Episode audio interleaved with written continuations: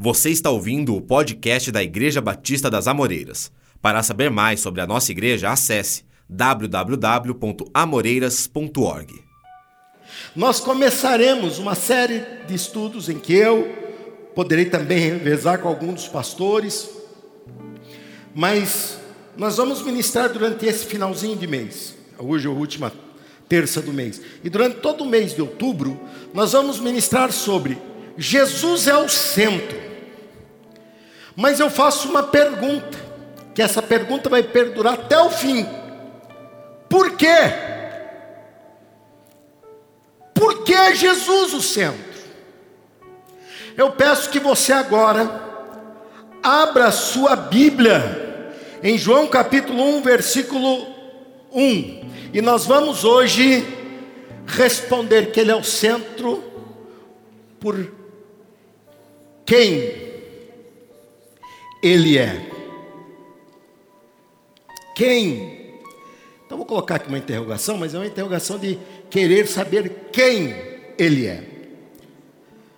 Primeiro, João, Evangelho de João, capítulo 1, versículo 1, é um dos textos lindos da Bíblia e que eu meio que decorei na revista atualizada e agora na nova versão transformadora, às vezes eu vou ler, vou dar uma travadinha, algum termo ou outro, porque meu cérebro já vai naquele que a gente é, decorou.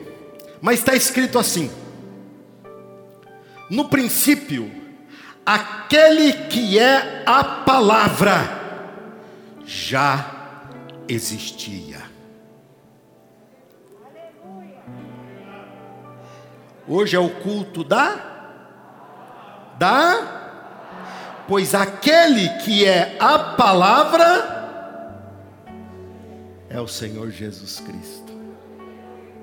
No princípio, aquele que é a palavra já existia.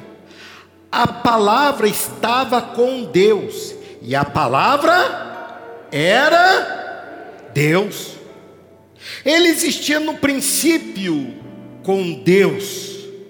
Por meio dele, Deus criou todas as coisas, e sem Ele, nada foi criado. Quem é Ele? Olha, vai vendo aí, vai tá desenhando. A palavra de Deus nos diz quem é Ele. Aquele que é a palavra possuía a vida, e a sua vida trouxe luz a todos. A luz brilha na escuridão e a escuridão nunca conseguiu apagá-la. Fala um glória a Deus. É momento de glorificarmos muito ao Senhor Jesus. Deus enviou um homem chamado João para falar a respeito da luz, a fim de que, por meio de seu testemunho, todos crescem.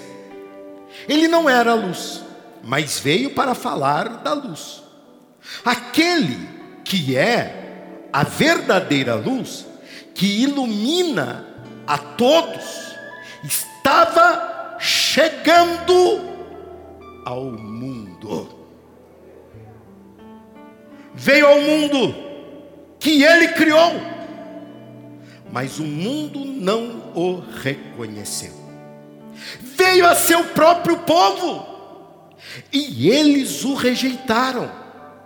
Mas a todos que creram nele e o aceitaram, ele deu o direito de se tornarem filhos de Deus. Quem são esses? Deixa eu ver. Quem são esses lá em cima da galeria? Quem são esses aqui? Que privilégio. Estes não nasceram segundo a ordem natural nem como resultado da paixão ou da vontade humana, mas nasceram de Deus. Assim, a palavra se tornou ser humano, carne e osso, e habitou entre nós. Ele era cheio de graça e verdade, e vimos sua glória, a glória do Filho único do Pai João deu testemunho dele quando disse em alta voz: Este é aquele a quem eu me referia quando disse: Alguém virá depois de mim, muito mais poderoso que eu, pois existia muito antes de mim. De sua plenitude, todos nós recebemos graça sobre graça. Pois a lei foi dada por Moisés, por meio de Moisés, mas a graça e a verdade vieram por meio de Jesus Cristo. E o nome dele é Jesus Cristo. E o nome dele é Última vez, o nome dele é Jesus Cristo, o meu Senhor. É o teu Senhor também? Ninguém jamais viu a Deus, mas o Filho único, que mantém comunhão íntima com o Pai, o revelou.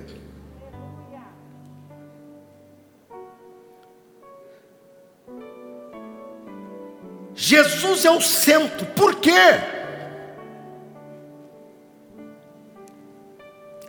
Há uma forte ação do diabo enganar a humanidade desde sempre, mas nos últimos tempos ele vem com um discurso de uma tolerância que se torna uma conivência com a mentira, em que você diz: todo Deus é um Deus, vamos falar quem é quem.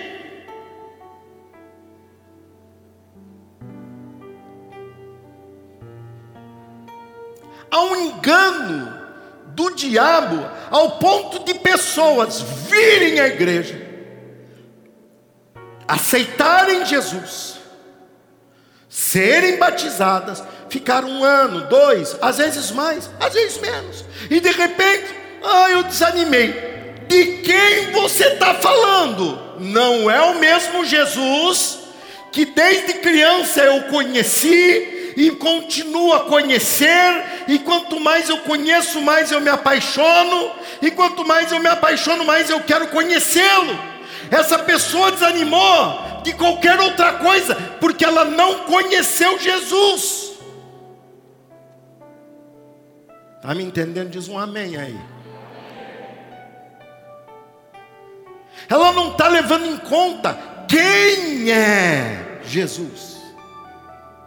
E eles começam então, nesse engano diabólico, a dizer que qualquer um pode ocupar o centro da fé.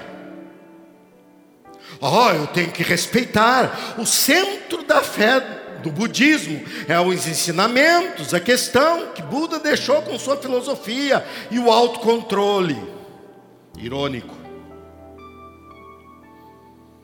Um camarada de 200 quilos falando sobre autocontrole irônico. Não, nós temos que respeitar a cultura indígena. Leva-os a. Temos que respeitar. Dá para eu respeitar uma pessoa que está caminhando para o abismo a passos largos. Eu sei que aquilo é um abismo. E ela está com os olhos fechados. É respeito eu deixá-la cair naquele abismo?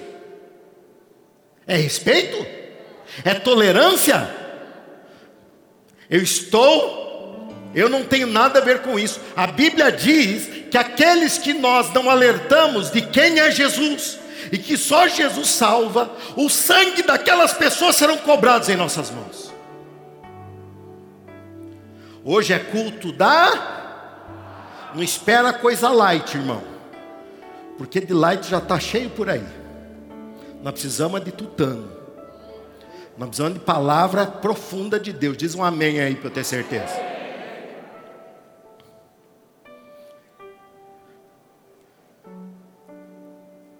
O diabo vem nesse engano, mas a pergunta certa a se fazer é: quem é este que está no centro?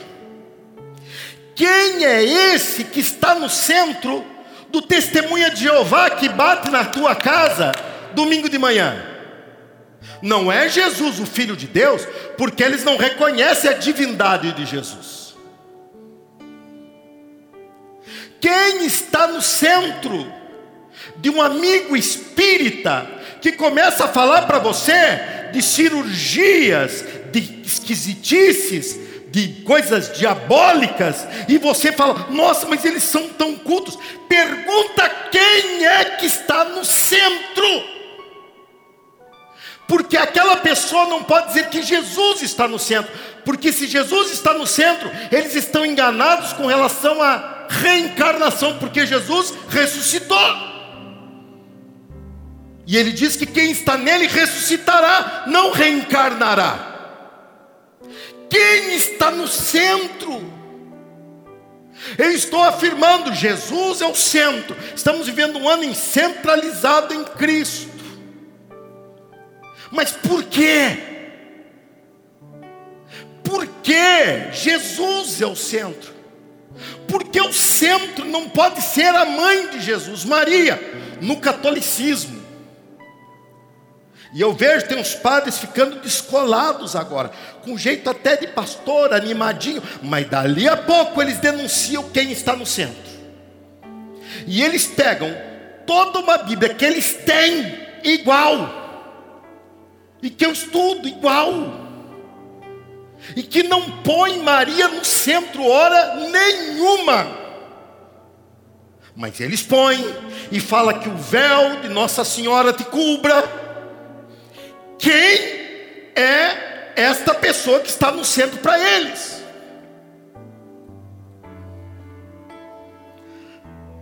Veja como o diabo ilude e engana. Agora estamos vivendo tempo em que parece que é inteligente você dizer que não crê em nada. Isso não é inteligente, isso é ser descrente. Isso é se condenar com a sua própria boca. Quem está no centro da tua existência então? Uma existência egoísta que existe apenas para existir. Num ateísmo ou num termo que uso agora, agnosticismo. Em que não acreditam em nada de sobrenatural não negam a existência de Deus, simplesmente não acreditam, não existe. Coisa do cão, do diabo, cegando a tantas pessoas. E nós, que não estamos mais em trevas, não podemos nos calar.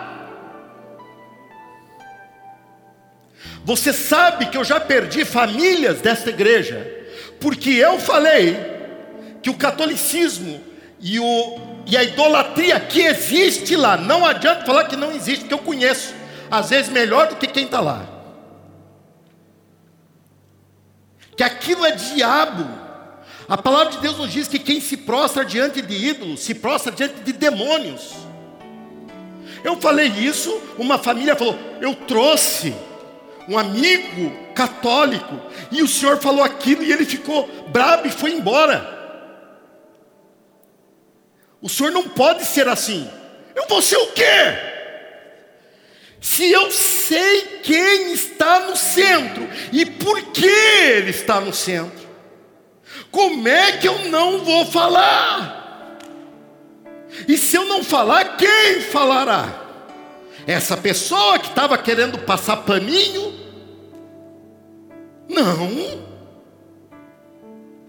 É tempo da igreja parar de querer agradar quem vai para o inferno e começar a dizer que quem vai para o inferno vai ser condenado eternamente à morte eterna. E dizer que só Jesus Cristo salva, e dizer que igreja não está aqui para agradar homens, está aqui para agradar o dono, fundador e alicerce da igreja, e o seu nome é Senhor Jesus Cristo. Mas não pense que até mesmo com esse estudo que estou dando agora, eu já não tenho alguns dislikes no YouTube. Ai, meu Deus, dê um dedinho para baixo. Irmão, pega esse dedo e põe ele para cima. põe ele para cima.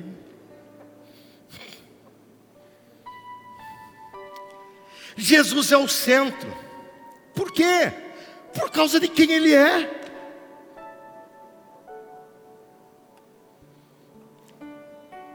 Mas você sabe que o diabo é muito mais sutil, principalmente quando se trata de estar dentro da igreja. Veja um exemplo. Estamos introduzindo o assunto sobre Jesus é o centro, por quê? Eu estou aqui por causa de Jesus. Quem é o centro desse culto? Jesus. Mas de repente surge um problema na sua vida. E você começa a vir em busca de uma solução de um problema. Isso não é errado? Depende. Depende. Se essa é a causa de você vir, está errado. Porque aqui não é uma banca de distribuição de bênçãos. Aqui é um culto que nós prestamos a Deus. Certo ou não? Você veio aqui para dar, não para receber. Mas Deus é tão bom que Ele também nos dá. Por isso que eu disse que a igreja tem que parar de agradar a homens, porque em nome disso canta-se coisas que nem sabe o que estão cantando, adota-se estilos que não tem nada a ver com adoração a Deus. Por quê? Porque atrai pessoas. Eu não estou aqui para atrair pessoas, eu estou aqui para levar pessoas à presença do Senhor Jesus Cristo, e isso só vai acontecer pela verdade do Evangelho.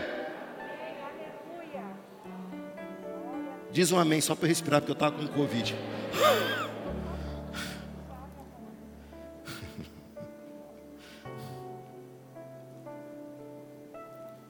Olha a sutileza de Satanás. De repente, você começa a vir por causa de um problema, e começa a bater por causa daquele problema, seja um problema de ordem física, seja um problema de ordem profissional, ficar rico. O pastor Luiz me levou um dia num culto, lá em São Paulo, ele falou: preciso levar o senhor lá. Me levou lá, tinha um monte de gente, um monte de gente. Aí, enquanto não começava, eu comecei a conversar, perguntar para as pessoas. Nenhum ali era crente, nem queria se batizar. Todos ali estavam, e era muita gente. Todos ali estavam porque queriam prosperar financeiramente. Pastor Luiz que me levou. Pastor Luiz. Foi verdade ou não?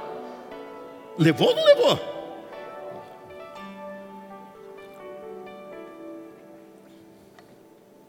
Mas eu fui porque quis, mas ele me levou. Eu vou fazer uma pergunta simples para vocês. Quem está no centro da fé para aquelas pessoas? Vocês viram como é simples, sutil, substituir Jesus do centro. Outros substituem Jesus do centro por um cargo, uma função, uma posição na igreja. A pessoa vinha, ela adorava a Deus. Agora ela vem e fica batendo papo, porque é tonta. E porque ela acha que está trabalhando, seja de obreiro, seja de motorista, seja de professor, seja de som, seja de técnica essa pessoa está colocando no centro a coisa errada. Eu estou aqui, estou trabalhando, mas eu estou aqui por causa de Jesus. Você está aqui e está ganhando, mas você está aqui por causa de Jesus. Cuidado para isso não inverter, porque quando isso inverte, pessoas vão embora, e aí você chega para ela e fala: Por causa de quem você foi embora? E quem responde Jesus? Quem responde Jesus? Quem vai embora? Ninguém. Então, se ela foi embora por causa de alguma outra, é sinal que aquela outra pessoa ou situação era o centro. Quem está me entendendo diz um amém. Você está vendo que ela não é espírita, ela não é católica, ela não é testemunha de Jeová, ela é batista. Mas você viu como o diabo consegue enganar? E ele se associa a um bichinho que é em nós chamado orgulho, soberba. Púlpitos não se fala de Jesus. Não se fala de Jesus. É o começo do fim, hein? Não, ah, mas olha, está vindo gente. Vir gente não quer dizer nada. Eu vinha para cá agora e teve um acidente ali perto da Anhanguera, no cruzamento da, da Moreiras. O que tinha de gente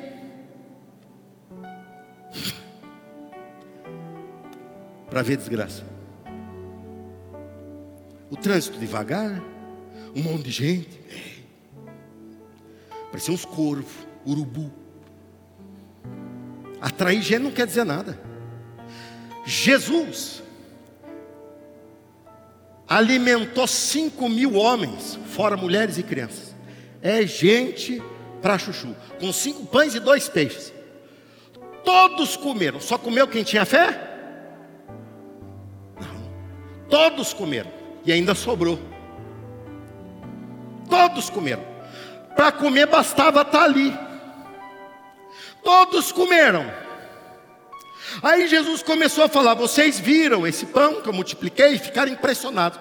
Mas eu vou falar para vocês do pão que desceu do céu, que é muito mais que o maná, que é muito começou a falar, um sai, outro sai, outro sai, outro sai. Tinha uma multidão de pelo menos 10 mil pessoas, vamos dizer, se era 5 mil homens, fora mulheres e crianças, no mínimo 10 mil pessoas. É muita gente. De repente, outro sai, outro sai, outro sai, outro sai. Ficam seus discípulos, os doze. Jesus olha para eles e fala: E vocês também não vão embora? De 10 mil baixou para 12. Eles, Jesus olha para ele Vocês também não querem ir embora? Eles olham para Jesus e falam: Para quem iremos, Jesus? Se só o Senhor tem a palavra de vida eterna. Os outros estavam ali por causa do do pão. Eu fico olhando para vocês aqui, olha que dado o momento, nós temos uma multidão aqui hoje. Eu fico vendo as pessoas conectadas aí, que agora são 270, 280 quase. E dado o momento é muita gente conectada. E a minha pergunta é: você está aqui por causa de quem ele é ou por causa do pão? Pão, padeiro faz. Ele não multiplica, mas faz. Agora, quem ele é, Ninguém consegue ser como Ele. Ninguém. Por isso nós vamos avançar agora e vamos entender que estamos aqui por causa de quem Jesus é. Está nos cinco primeiros versículos. Pega a sua Bíblia. Vamos lá, vamos lá. Está escrito assim no versículo 1 a 5: Aquele que é a palavra. Veja, veja quem se compara a ele. Ó, quem está quem tá aí na modinha aí? Veja se se compara a ele. Pega um ídolo que talvez você seguia, talvez você ainda tenha. Porque esse pluralismo enganatório do diabo, muita gente, ó, tá aqui se não tiver com uma medalhinha de Nossa Senhora no peito, não duvido. Se não usar uma, uma, uma fitinha de voto com o Senhor do Bonfim, não duvido. Eu cresci vendo situações assim. Deixa eu contar enquanto você espera aí. O nome dela era Dona Catarina. Alguns já me ouviram contar, mas fazer o quê? Foi uma vez só que aconteceu, eu tenho que contar outra vez. Eu era adolescente, mas já era do grupo de oração da igreja. E nós tínhamos um culto na sexta-feira que era um culto de sobrenatural, de milagres, como vamos ter agora, sexta-feira que vem. E essa dona Catarina morava quase de frente da minha casa, praticamente na frente da minha casa, casa com casa. E ela ia às vezes até de carona com a gente, não tinha ônibus da igreja, mas aquilo já era um ministério que estava no nosso coração, já dava carona para os crentes ir. Ela ia com a gente no culto, ela fazia a corrente de sete sextas-feiras, ela ia lá, ela recebia unção com óleo, ela levava roupa para ungir, ela fazia tudo aquilo. Aí voltávamos, sexta-feira. E eu era adolescente, 13, 15 anos talvez. E gostávamos de ficar ali na frente, batendo papo. Eu, meu primo morava de outra casa, amigos ali que eram da igreja. Ficavam batendo papo. Quando chegava perto da meia-noite, a gente via a dona Catarina sair com uma sacolinha na mão. Dois lotes para a direita era a esquina, ou seja, encruzilhada. E a gente via ela se abaixar. Daí a pouco a gente via uma coisinha acesa lá. E ela fazia um trabalhinho ali.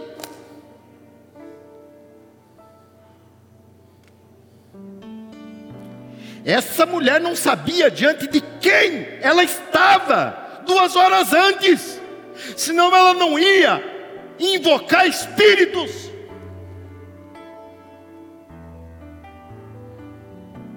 Quem já aprendeu alguma coisa hoje à noite aqui, dá um glória a Deus. Olha o versículo de 1 a 5, vê se se compara com os espíritos que a Catarina chamava. Vê se se compara com qualquer ídolo santo, qualquer apóstolo, com qualquer pastor, com qualquer ser humano, com qualquer sábio. Veja se se compara. Versículo 1. No princípio, que princípio é esse? O princípio de Gênesis, antes de tudo ser formado. Nesse princípio, aquele que é a palavra já existia. Como é que ele pode ser menor que a mãe se ele existia antes dela? A palavra estava com Deus e a palavra era Deus. Ele existia no princípio com Deus. Por meio dele, Deus criou todas as coisas e sem ele. Eu estou falando de quem? De Buda? Eu estou falando de quem? De, de, de Maomé? Eu estou falando de quem? De, de, um, de dinheiro? Sem ele, nada do que foi criado existiria. É dele que eu estou falando. Aquele que é a palavra possuía a vida, ele possuía, e a sua vida trouxe luz a todos. Versículo 5 e último desse momento: a luz brilha na escuridão e continua brilhando. Outra vez, continua brilhando, e continua brilhando em Campinas, e continua brilhando lá onde você mora, lá onde você trabalha, lá onde você está. A luz brilha na escuridão, e a escuridão nunca conseguiu apagá-la. Nunca. Primeiro ensinamento aqui de dois que eu vou deixar com vocês. Quem só ele é. Quem só ele é. Ele é aquele que estava antes de tudo. Ele é aquele que estava criando todas as coisas. Ele é aquele que sustentava os planetas e que sustenta até hoje. Ele é aquele que sopra a vida e a vida vem. Ele é aquele que, sendo tão grande, amou alguém tão pequenininho como eu, e quem mais? Ao ponto de vir se revelar a mim e a você e dizer: muito prazer, eu sou único, o que era, o que é, o que sempre será, eu sou o Alfa, o Ômega, eu sou o princípio, eu sou o fim. Quem se compara a mim? Ninguém. Só Ele é. Você estar com tua ciência, com tua capacidade, com sua inteligência, você não cria, você muda, transforma as coisas, mas não cria. Na natureza nada se cria, tudo se transforma, a não ser por Jesus, Ele cria. Ele é o único que de si próprio fez tudo. Eu pude encabeçar uma construção disso, mas isso aqui, tudo saiu de algum lugar, veio para esse. Tudo alguém contribuiu para que pudesse chegar a isso que chegamos. Alguém trabalhou com os braços para construir, para edificar. Alguém, alguém pegou e trouxe para cá Jesus é o Verbo, é a palavra que disse: haja luz. Pastor é, Leandro pregou domingo passado de manhã e na outra noite sobre. E Deus disse, em meu caos, Deus disse, uma coisa assim, não foi? Foi isso. Deus simplesmente fala. E esse falar, esse agir, esse interagir de Deus aos homens, é Ele. Só Ele é. Ninguém é. Mas Jesus, Ele é. Maomé não foi capaz de vencer a morte, mas Jesus, Jesus é capaz. As filosofias dos homens não são capazes de garantir a você a vida eterna, mas Jesus, além de garantir, ele disse: Eu voltarei para te buscar. Eu vou te buscar. Se você puder, deixa o caderninho de lado da Bíblia do outro. Dá uma pausa a quem só Ele é.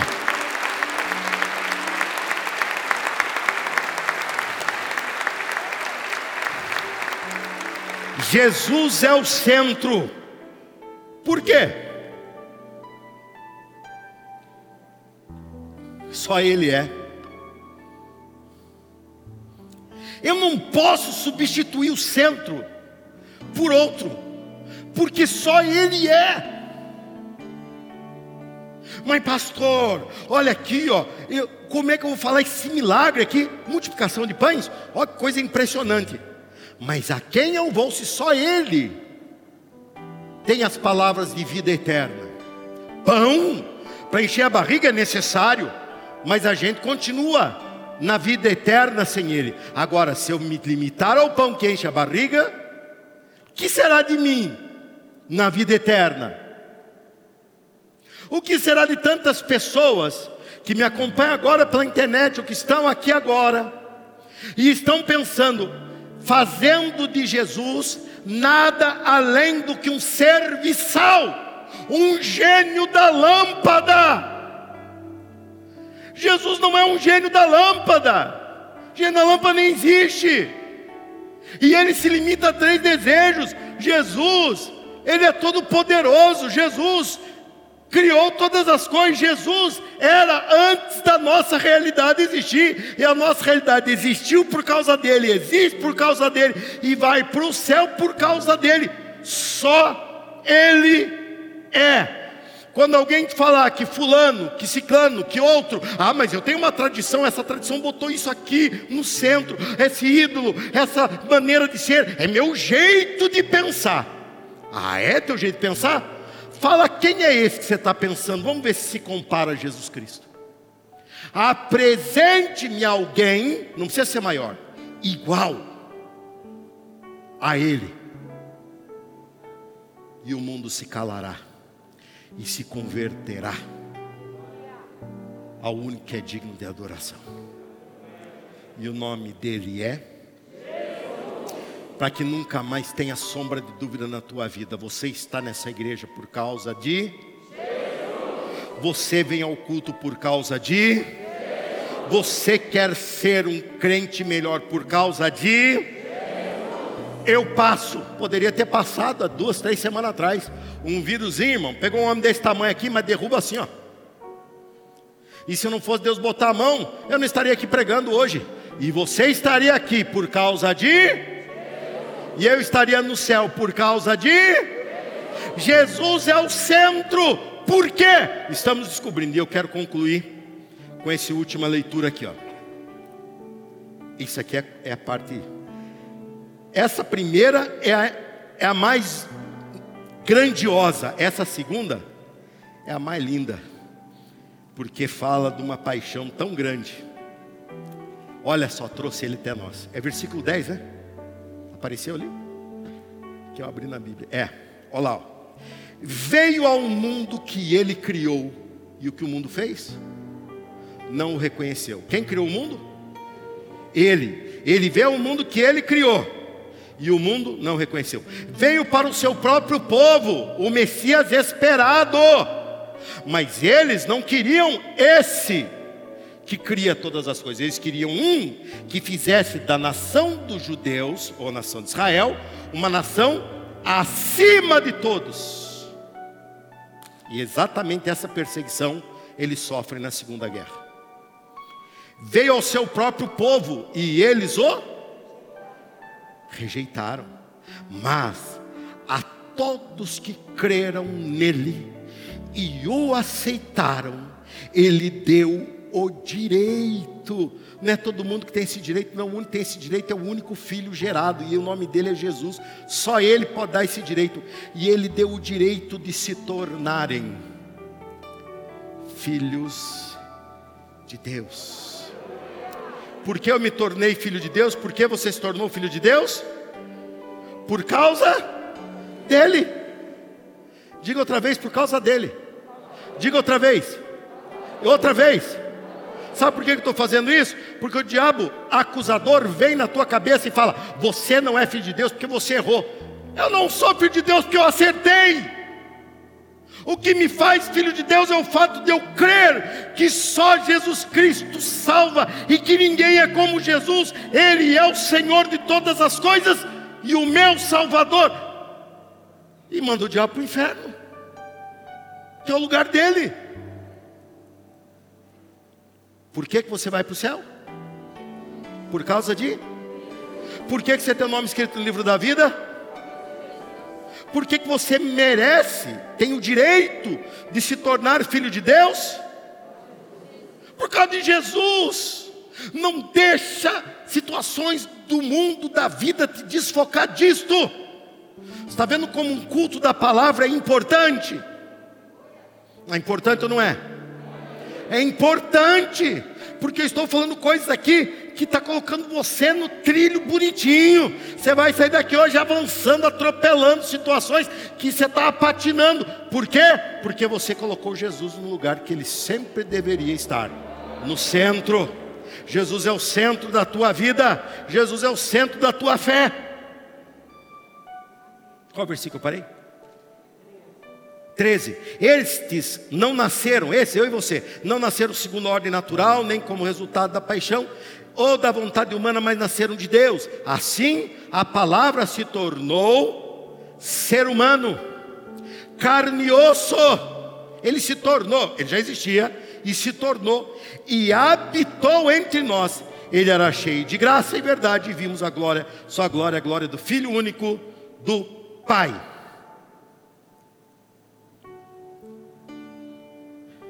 Último ensinamento. Quem? Qual era a pergunta inicial meu? Jesus é o centro. Por quê? Por causa de quem ele é. Quem ele é? Só ele é Criador, Filho de Deus, Deus, onipotente, onipresente, onisciente. Eu poderia falar dele por muitas e muitas horas e nunca chegaria ao fim de quem ele é. Segundo, veio a nós. Ou seja, só Ele é, se vê a nós, é conosco.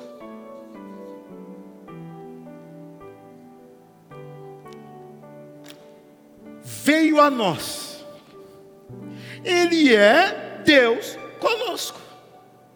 Se Ele veio a mim e a você, Ele está conosco. Se Ele está conosco, Ele não deixa de ser quem Ele é. E essa é a maravilha da nossa fé. Nós temos o direito de estar com Ele. Porque Ele veio a nós, nós não, não poderíamos ir a Ele, mas Ele veio a nós, Ele veio ao mundo, o mundo rejeitou, Ele veio ao seu povo, o seu povo rejeitou, mas nós o recebemos. Quem mais o recebeu, dá glória a Deus. Nós o recebemos, e como o recebemos, Ele veio a nós, Ele está conosco. Aqui, o que João escrevia, o que Deus dava a ele, essa luz impressionante, ele falava a dois ambientes importantíssimos da época. Existia na época uma corrente fortíssima tentando trazer o judaísmo, que desprezava quem ele é, que despreza até hoje quem ele é, por isso não se dá para ser judeu, porque despreza quem Jesus é e o gnosticismo, que era uma corrente em que eles desvinculavam totalmente o divino da matéria, do humano. Jesus veio e rompeu com isso, respondendo aos gnósticos, dizendo: Eu sou Deus, eu vim e me tornei carne e osso. Carne e osso é? É o que? Matéria, humano. Eles falavam, não dá, divino e humano, está a um abismo. Pois Jesus disse: Eu vou acabar com esse abismo. Eu sou Deus e eu sou carne e osso. Eu sou com vocês. E ele responde ao segundo grupo, nesse texto que nós lemos. Ele diz: E ele veio habitar.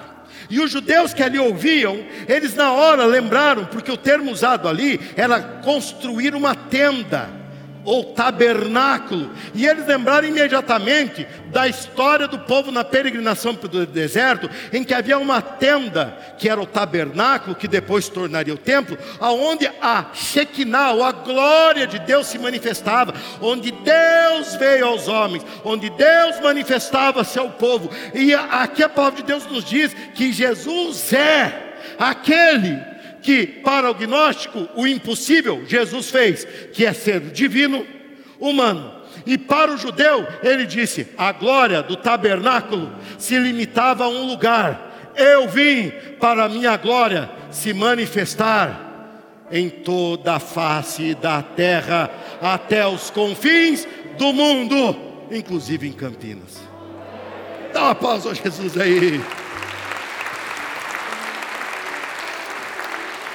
Ali ele respondia dizendo: é onde a presença de Deus se manifestava. A presença de Deus se manifestava ali no deserto, todos ficam impressionados. E para nós, Ele é a nossa nova identidade. Ele está conosco, Ele é a nossa nova identidade. Ele é que me dá respaldo para a minha nova cidadania, para o meu novo lar, para o meu destino, para a minha morada final é Ele que me garante. Ele disse: Mas a todos que creram nele e o aceitaram, Ele deu o direito, Ele deu o direito de se tornarem filhos de Deus. Ele está conosco. Ele está conosco. Aonde está Maomé? Aonde está Buda? Aonde está Santo Expedito? Aonde está Santo qualquer coisa? Aonde está qualquer apóstolo Pedro, apóstolo Paulo? Aonde estão? Não estão conosco, mas Jesus Cristo disse: Eu estarei com vocês todos os dias até a consumação dos séculos. Ele tem poder para estar com você aonde você for. Quem é o centro e por que ele é o centro? Porque só ele é capaz de estar sendo Deus conosco. Assim a palavra se tornou ser humano, João 14, carne e osso, e habitou entre nós. Ele era cheio de graça e verdade, e vimos sua glória, a glória do Filho único do Pai, e o seu nome é. Só Jesus Cristo é digno de ocupar o centro da nossa vida por causa de quem Ele é. Só Jesus Cristo. Eu não sou batista, eu sou seguidor de Jesus Cristo. E só sou batista porque essa maneira de abordar a doutrina bíblica põe Jesus no centro. Porque se colocar outro qualquer no centro, eu deixo de ser batista, eu arranco o letreiro de lá na hora. Igreja não é ajuntamento de gente, igreja é o corpo do Senhor Jesus Cristo. Igreja não é um movimento, igreja é o mover-se do Espírito Santo. Igreja não é uma agitação, um entretenimento para homens. Igreja é uma oportunidade do ser humano encontrar o único que é inconfundível e que é incomparável, o Senhor Jesus Cristo. A Ele seja a honra, a glória, o poder, o domínio para sempre e sempre, e sempre, e sempre, e sempre. Amém. Glória ao nome de Jesus. Igreja reveja a tua valorização, reveja a tua paixão por Jesus Cristo. Se para vivermos nesse mundo temos que nos afastar de Jesus, lhe digo, esta vida nada vale. Eu disse isso em pregações quando a igreja começou a, voltar a se reunir. Fui criticado por membros da minha igreja dizendo: Pastor, o senhor é inconsequente. Não sou inconsequente. Inconsequente é cuidar de uma vida que dura no máximo 70, 80 anos e abrir mão de uma vida eterna. O último culto de terça-feira em que eu preguei, fui eu que preguei no dia 10 de março, antes dessa igreja aqui fechar, tinha mais que o dobro do que temos aqui hoje. Essas pessoas não morreram de Covid, mas mataram sua fé com a Covid. E eu estou errado? E a minha briga para abrir a igreja era errada? Não, eu sei quem Ele é, eu sei que vale a pena. De que me adianta ter saúde nessa vida e não ter, não ser um adorador de Jesus? Que adianta eu ganhar dinheiro e não e perder a vida eterna? Que adianta eu estar na companhia da minha família, dos meus amigos e não estar com Ele, comigo? Se você não entende esse peso, esse valor, é porque você não está levando em conta quem Ele é.